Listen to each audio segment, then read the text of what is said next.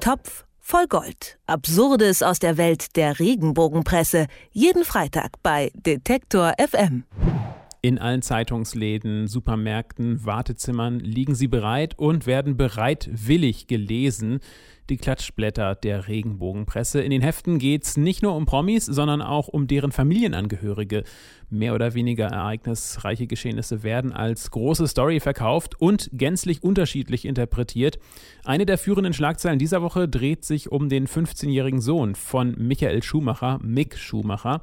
Der hat jüngst das Kartrennen um die deutsche Juniorenmeisterschaft gestartet, das die Regenbogenpresse irgendwie nicht so eindeutig deuten kann oder will.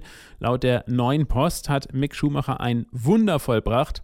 Die neue Frau hingegen titelt Neuer Schock, nicht auch noch sein Sohn. Was da genau vorgefallen ist auf der Kartbahn und warum die Regenbogenpresse daraus konträre Schlagzeilen bastet, darüber kann ich sprechen mit Mats Schönauer, einem der beiden Köpfe hinter Top voll Gold. Hallo. Hi. Was war da los auf der Jugendrennstrecke, wenn man die mal so nennen darf? Tja, also da war eigentlich nicht viel mehr los, als dass der Sohn von Michael Schumacher da gefahren ist. Und das interessiert die Medien offenbar brennend. Also das war nicht nur Titelgeschichte bei der Bildzeitung, sondern auch ähm, schon seit Tagen in der Regenbogenpresse. Und zwar ist der Sohn von Michael Schumacher, der fährt Kartrennen und da ist er bei der, ich glaube es war die Junioren, die deutsche Juniorenmeisterschaft im Kartfahren, da ist er Zweiter geworden. Und das ist die ganze Geschichte.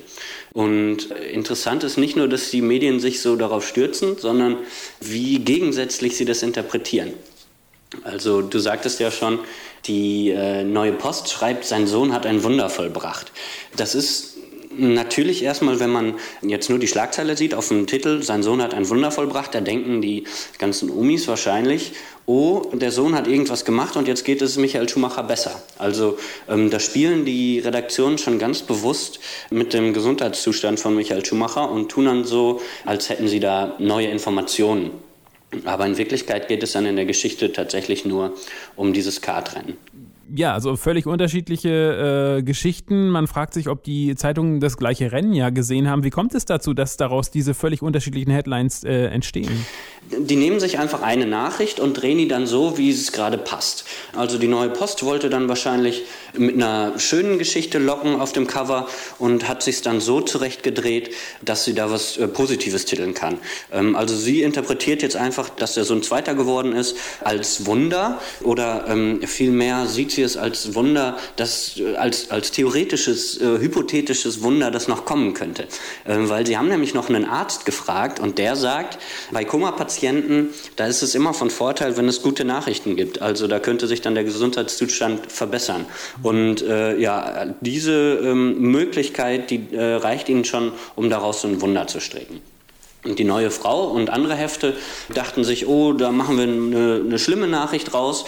Und sie haben es so gedreht, nicht auch noch sein Sohn. Und da suggerieren sie natürlich auch wieder auf dem Titel, ähm, als gäbe es eine ganz schlimme Nachricht, als ähm, sei vielleicht der Sohn auch verunglückt.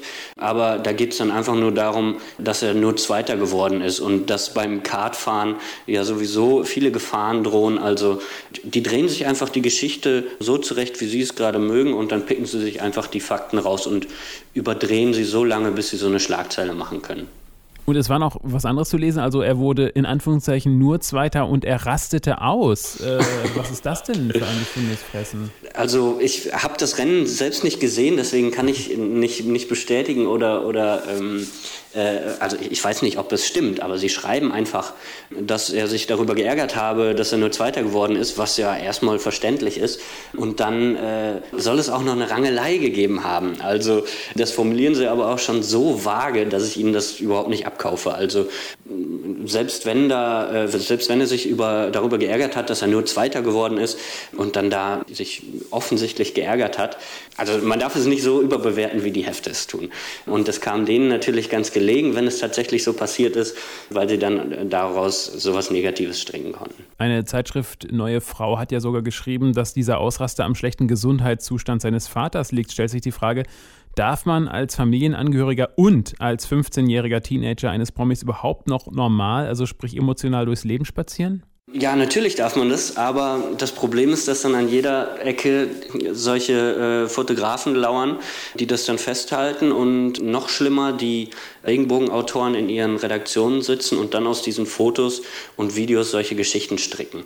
Also ich finde das schon eine große Unverschämtheit. Also ich frage mich sowieso, ähm, welches Interesse die Öffentlichkeit daran hat, ob der Sohn von Michael Schumacher jetzt äh, ein guter Rennfahrer ist oder nicht. Da kann man natürlich äh, darüber berichten aber ähm, dass es dann solche großen Titelgeschichten werden, das finde ich schon unangebracht, ähm, auch schon bei der Bildzeitung. Und wenn dann die Regenbogenpresse ähm, noch solche Geschichten daraus strickt und das ähm, dann so perfide verbindet mit dem Gesundheitszustand von Michael Schumacher und dann solche Gerüste ähm, sich strickt, ähm, wie das alles miteinander zusammenhängen könnte und dann noch solche lockenden Schlagzeilen auf die, die Titelseiten packen, ähm, das finde ich schon eine, eine ziemliche Frechheit. Aber es lässt sich ja momentan leider nicht groß ändern. Und es hilft in diesem Fall offenbar auch nicht, dass nämlich die Söhne von Michael Schumacher oder der Sohn in diesem Fall von Michael Schumacher ähm, unter dem Mädchennamen ihrer Mutter fahren, also gar nicht äh, als Schumacher starten. Eben, also ähm, daran erkennt man schon, dass sie eigentlich damit gar nicht in Verbindung gebracht werden wollen, aus welchen Gründen auch immer. Aber das gelingt leider nur mittelmäßig, wenn die Medien das einfach ignorieren und dann ja, daraus große Titelgeschichten basteln über den Umgang der Klatschpresse mit Familienangehörigen von Prominenten, wie hier zum Beispiel mit dem Sohn von Michael Schumacher. Darüber haben wir heute gesprochen mit Mats Schönauer von Topf voll Gold. Ich danke dir und wünsche dir natürlich ein schönes Wochenende. Danke, euch auch. Topf voll Gold. Absurdes aus der Welt der Regenbogenpresse. Jeden Freitag bei Detektor FM.